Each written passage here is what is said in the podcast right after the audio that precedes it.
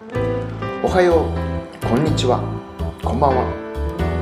今日もこのポッドキャストを聞いてくれてありがとう。今日は6月8日水曜日。今、午後10時41分です。今日、朝、雨降ってたかな。でも、その後は雨降ってないと思います。とりあえず天気。不安定ですね。今日生徒さん2人から宿題をするのに2時間くらいかかると聞きました。それを聞いてちょっと悪いなと思っちゃいました。でも簡単にしすぎるとためにならないからなとも思うのでさじ加減でしょうねなかなか難しいで